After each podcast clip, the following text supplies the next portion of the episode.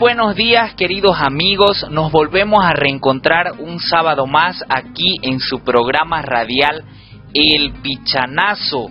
En esta media hora de programa vamos a concientizarnos y sensibilizarnos sobre el cuidado y protección de nuestro medio ambiente.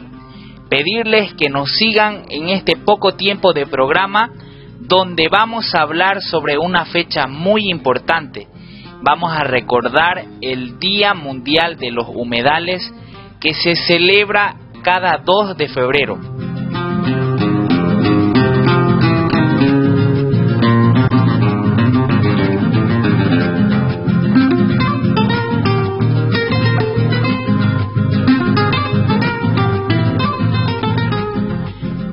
Este es nuestro programa número 22 desde que retomamos el proyecto para realizar el programa de educación ambiental y nuestro programa número 2 del año 2023.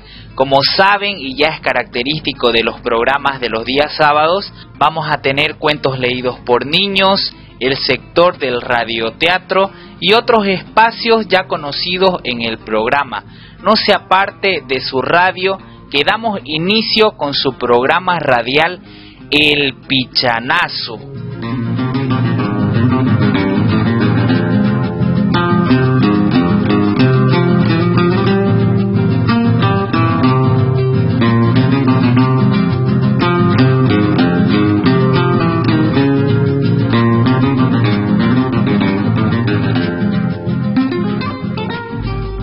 Este programa corresponde al proyecto de empoderamiento comunitario para el manejo de residuos sólidos en la ciudad de Valle Grande, bajo el convenio suscrito entre la Agencia Internacional del Japón y la ONG DIFAR, contraparte del Gobierno Autónomo Municipal de Valle Grande, bajo el Partnership Program de JICA y cuenta con el auspicio del Sistema de Radio y Televisión 26 de enero comprometidos con el cuidado y preservación del medio ambiente.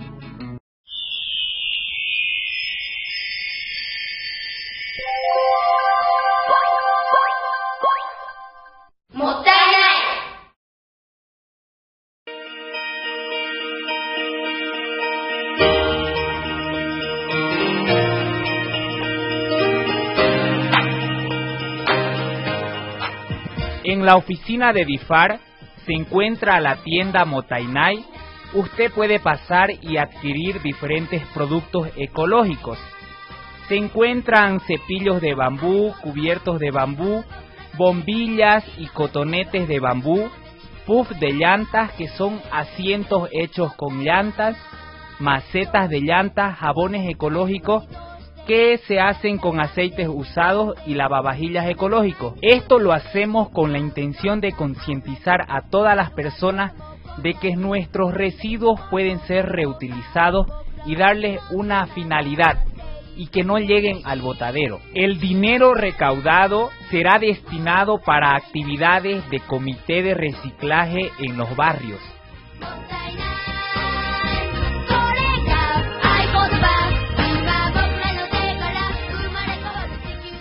Motainai es un concepto de origen japonés que significa reduce, reutiliza y recicla.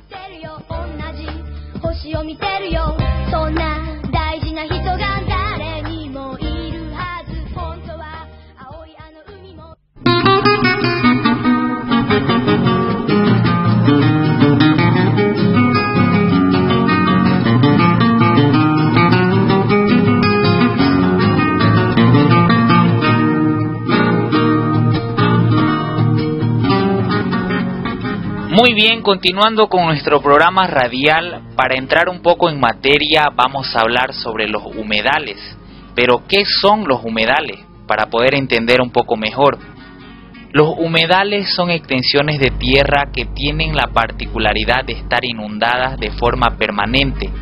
En esta categoría se encuentran los pantanos, turberas, marismas, arrecifes de coral, manglares, lagos, ríos, entre otros tipos de humedales. Los humedales son ecosistemas híbridos que pueden ser de agua dulce o agua salada. se incluyen los denominados humedales artificiales como por ejemplo los embalses, las salinas o los estanques. Bueno, ahora vamos a escuchar un pequeño cuento leído por un niño para que podamos concientizarnos también referente a la protección de los humedales.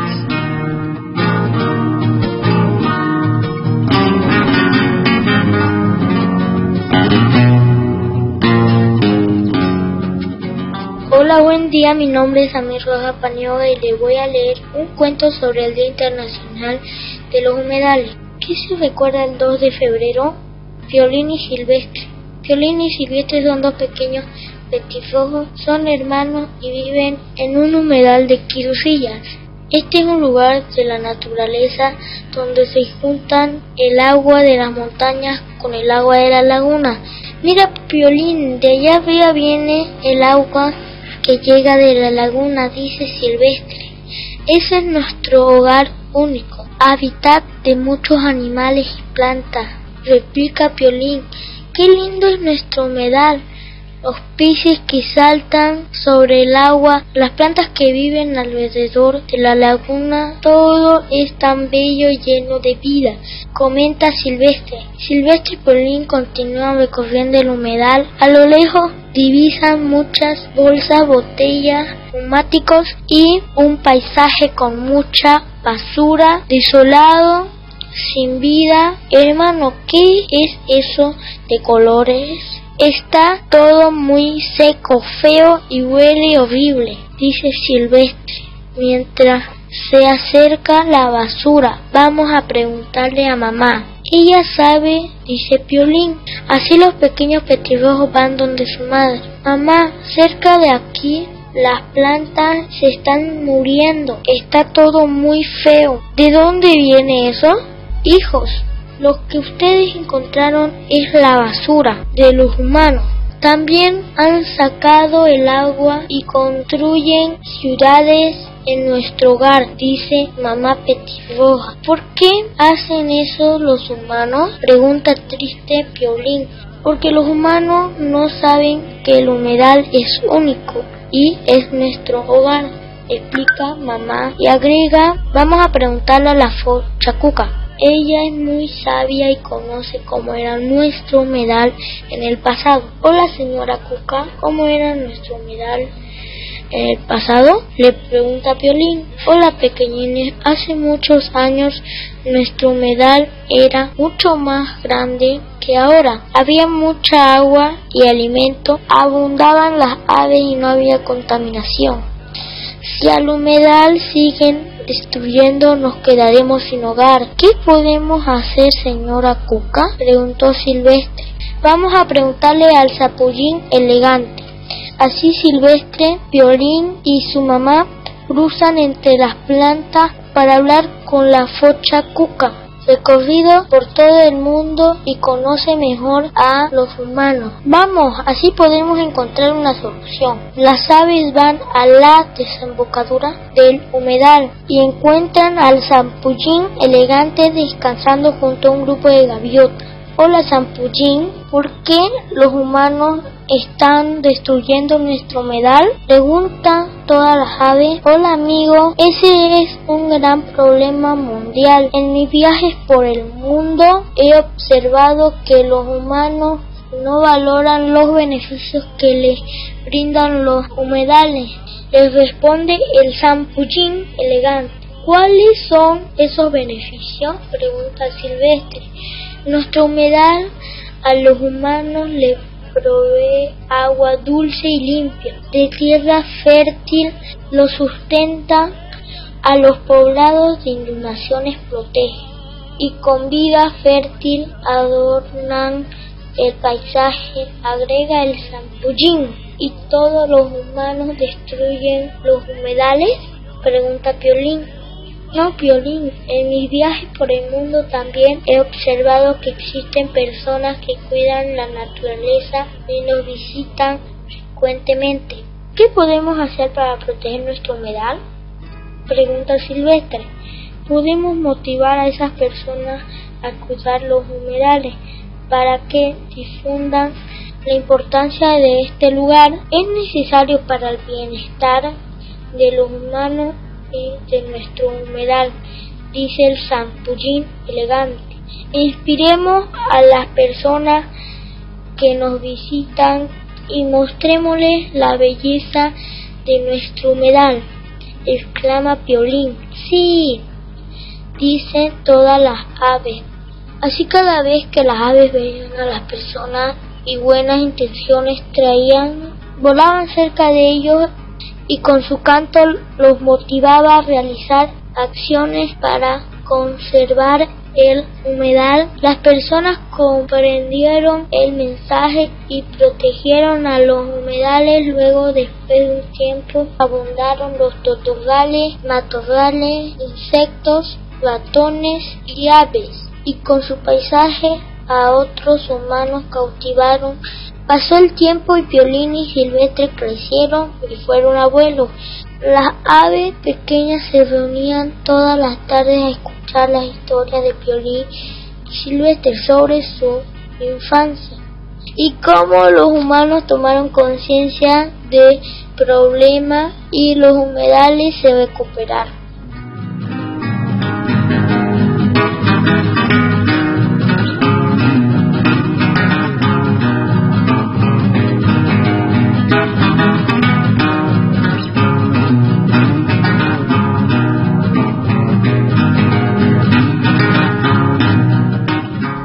Terminamos de escuchar el pequeño cuento leído por el niño Samir Rojas. Muchas gracias por su apoyo. Acabamos de escuchar cuán importante es proteger nuestros humedales y justamente hoy en el radioteatro vamos a hablar sobre la protección de nuestros humedales. Damos inicio al capítulo 22 del radioteatro. Adelante.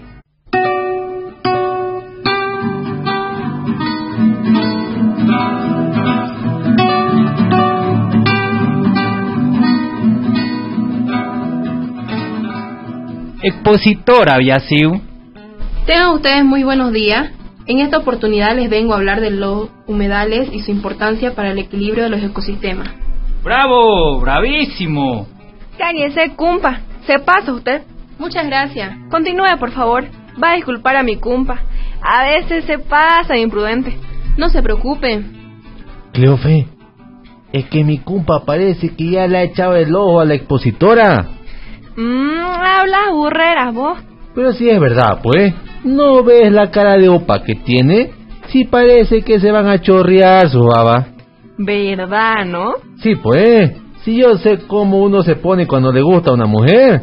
Lo mismo hacía yo por vos, Cleofe. Tenía que andar con mi pañuelo para limpiar mi baba.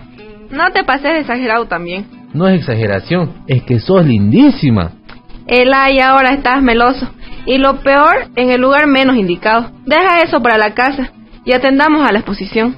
Mujeres, ¿quién las entiende? Se quejan porque uno no es meloso y después se quejan por ser meloso. No se le puede dar contento, caramba. Cállate. Cumpa Lucio, cumpa. Ah, ¿qué ha pasado? ¿Le paso un trapito para que se limpie su baba? Mm, no le urgeras, compa. Bueno, que conste que le estoy ofreciendo mi ayuda. Y tranquilícese, cumpa. Parece que se va a salir su corazón del emocionado que está. Ya, compa. No me esté gozando. Ya, Horacio, cállate.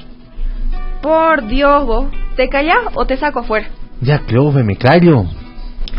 Los humedales son extensiones de tierra que tienen la particularidad de estar inundadas de forma permanente. En esta categoría están los pantanos, turberas, marismas, arrecifes de coral, manglares, los lagos, los ríos, etc. Son ecosistemas híbridos que pueden ser de agua dulce o salada, y los llamados humedales artificiales, como por ejemplo los embalses, las salinas o los estanques. Su importancia es fundamental para la vida en todo el planeta, gracias a que son ecosistemas donde viven un gran número de especies animales y vegetales, y que se encargan de regular el ciclo del agua y el clima, creando de esta manera un equilibrio perfecto. Además, aportan al hombre recursos indispensables para disfrutar de una mejor calidad de vida. Sin embargo, hoy podemos ver con preocupación cómo los humedales corren el riesgo de desaparecer, ya que se están degradando de manera vertiginosa. Se calcula que en los últimos 35 años han desaparecido más del 50% de los humedales en todo el mundo. Los humedales son ecosistemas que sirven para el sustento alimenticio y proveer de agua dulce a millones de personas en todo el planeta. Además, de ayudar a controlar los efectos del cambio climático que tanto preocupa a los científicos y a la población en general. Actualmente la Convención Ramsar ha nombrado a más de 2.300 humedales en todo el globo, ya que no solo representan una barrera para frenar los efectos meteorológicos y el daño climático, sino que también son considerados un patrimonio de incalculable valor para la humanidad. Así que de su perfecto funcionamiento dependerá que el 40% de los vegetales y animales que existen en todo el planeta sigan con vida. Más de mil millones de personas en todo el planeta puedan seguir viviendo de los humedales. En las turberas se encuentran concentradas el 30% de carbono que existe en toda la Tierra. Los humedales se encargan de eliminar los contaminantes y esto permite disfrutar de un agua limpia. Los humedales son grandes reservorios de agua. Los manglares y arrecifes de los humedales se encargan de proteger a los seres humanos contra los desastres naturales como las inundaciones y sequía. Son espacios que ayudan a crear condiciones para que exista la vida. Son lugares ideales para realizar actividades creativas e incrementar el turismo. Es así que por favor les pido que ayudemos a preservar los humedales para tener un futuro con agua. ¡Bravo! ¡Bravísimo! ¡Qué excelente exposición! Muchas gracias a todos. ¿Tiene alguna pregunta? Yo sí. Adelante, por favor, dígame su pregunta. A, a, a mí me, me gustaría, eh, es decir, que, que quisiera saber cuándo es el día de los humedales. Por, por favor. Por supuesto, el Día Mundial de los Humedales se celebra el 2 de febrero de cada año. Fue decretado en el año 1997 y la fecha fue elegida en conmemoración a la Convención sobre los Humedales de Importancia Internacional el 2 de febrero de 1971 en Ramsar, Irán. Momo, muchas gracias. A usted.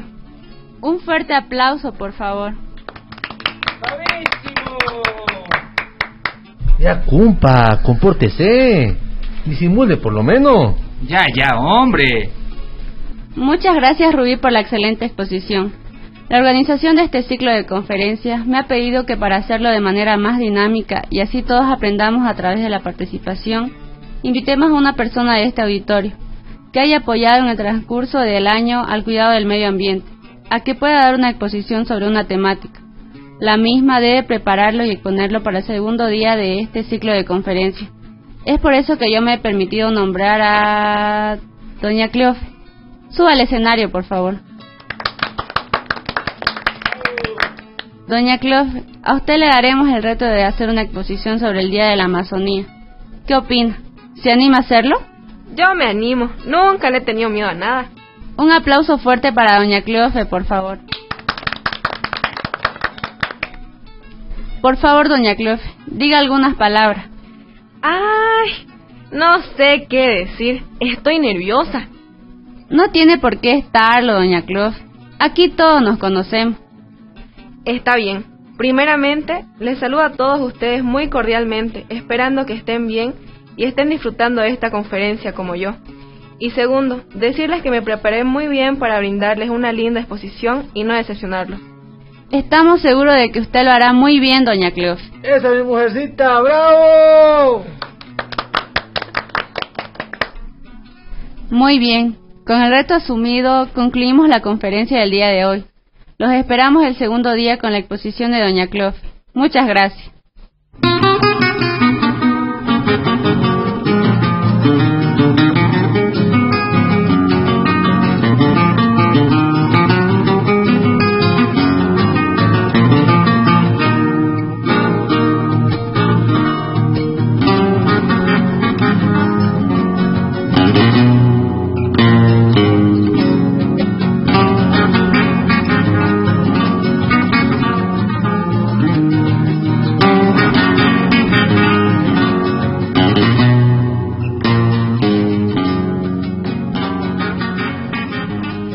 Bien, acabamos de escuchar el capítulo 22 del radioteatro. El día de hoy se habló sobre los humedales y su importancia. Continuando con su programa, ahora vamos a hablar sobre los humedales más grandes en el mundo y la gran biodiversidad que albergan en cada uno de ellos. El gran pantanal que se encuentra ubicado entre los países de Brasil, Bolivia y Paraguay, que tiene una extensión entre 140.000 y 220.000 kilómetros cuadrados, posee unas 4.700 especies de plantas y animales invertebrados. Río Negro, Brasil, tiene una extensión de más de 120.000 kilómetros cuadrados. Es considerado el primer sitio Ramsar de aguas negras más largos de todo el mundo. Incluye una gran variedad de humedales, archipiélagos fluviales, sabanas edáficas y los bosques de Igapó, Aguas Negras.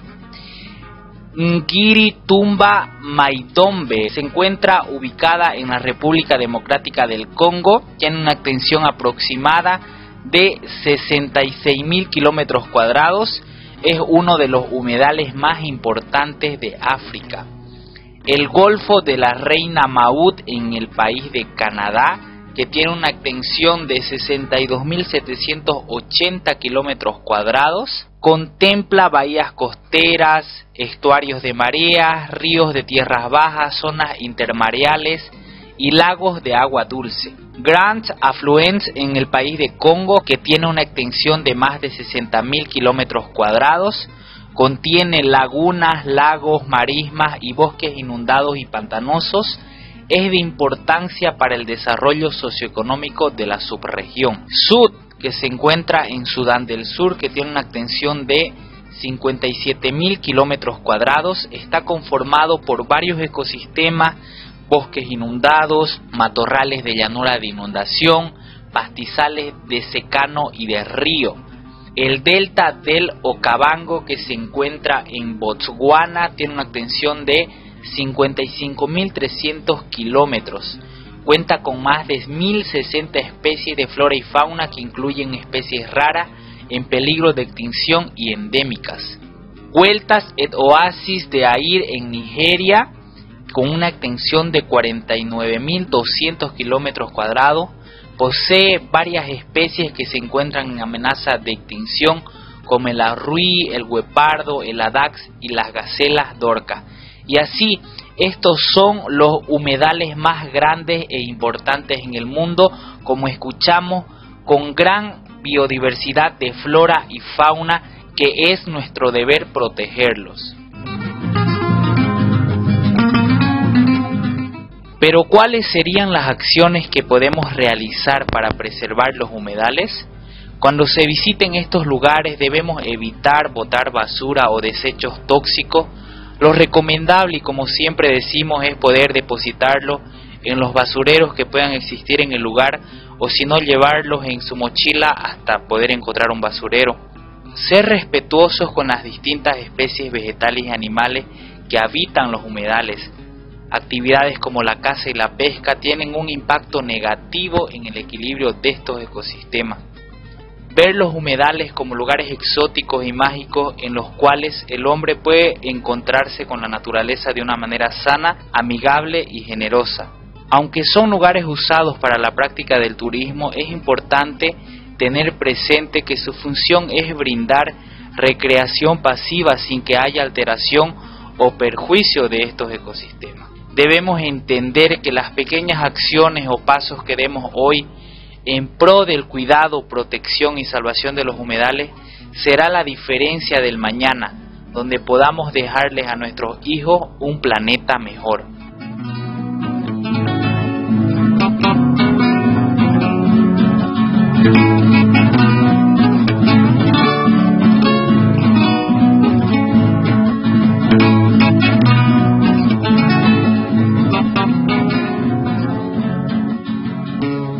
Estamos por llegar a la parte final de nuestro programa radial. Ahora vamos a dar el espacio a la licenciada Kaori Ki. Ella nos va a enseñar sobre cultura e idioma japonés.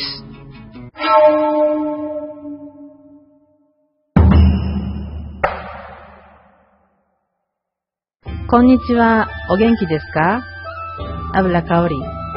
Es la hora de... Ah, sonanda. Aprendemos japonés y cultura de Japón. Hoy hablo platos representativos japoneses.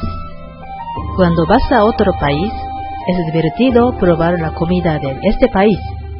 Hay muchos ingredientes para comer por primera vez y métodos de cocción.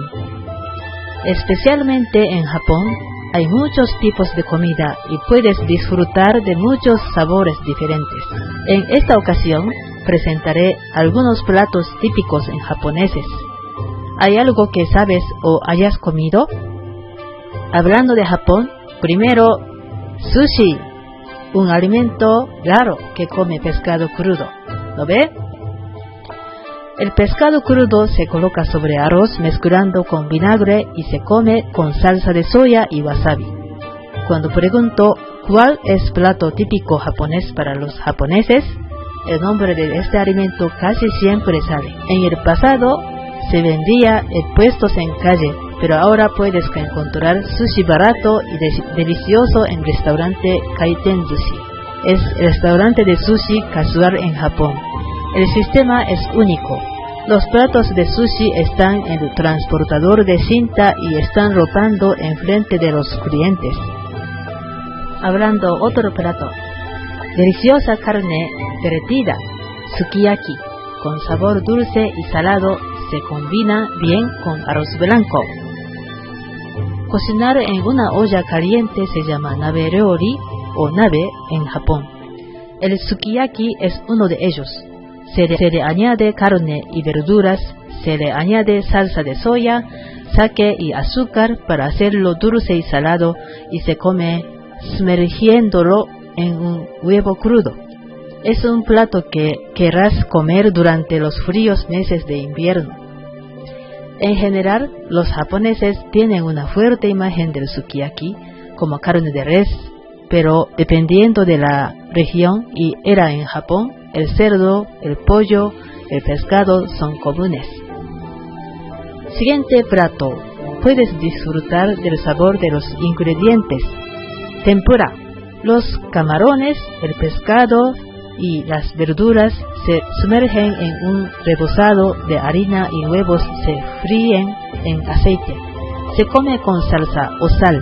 Los japoneses son más particulares sobre cómo servir tempura que cómo prepararla. Colocar los camarones encima de las otras verduras hará que se vea mejor. Además, la tempura recién hecha tiene una gran textura, así que cómela mientras aún está caliente, crocante. Otro plato, estos son fideos japoneses, udon y soba. Fideos japoneses, udon está hecho de harina de trigo y soba está hecho de harina de trigo sarraceno. Ambos se pueden comer fríos o calientes según la temporada. También puede disfrutar del sabor de soba comiéndolo como zaru soba. Cuando pides zaru soba, viene con sobayu, el caldo en el que se hierve el soba.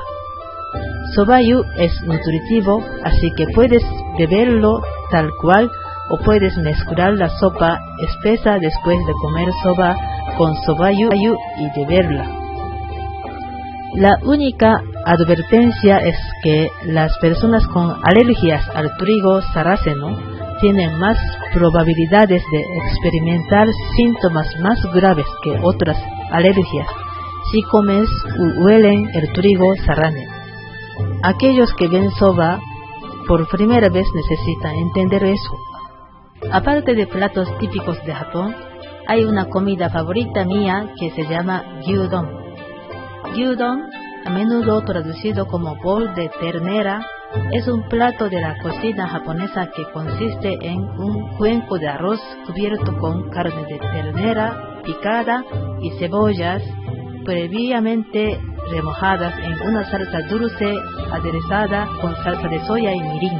El lugar donde yo trabajaba en Japón había sukiya cerca de la oficina, así que iba a comer, es que es muy, muy económico y rápido. Un gyudon normal puede comer más o menos en 23 bolivianos. Cuando pide, menos de 30 segundos, mesero trae el gyudon pedido. Es muy, muy rápido. Extraño mucho comer gyudon. Bueno, eso sería todo por hoy. Me despido. Sayonara. Ya mata.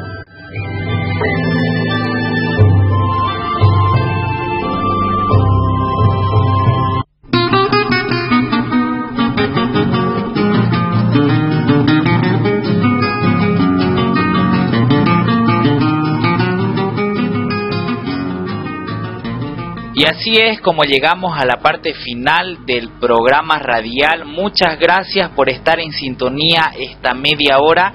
Nos volvemos a reencontrar el próximo sábado de 7 a 7 y media de la mañana. Con ustedes, su servidor y amigo Alfredo Darío Coca Beizaga, esto fue El Pichanazo.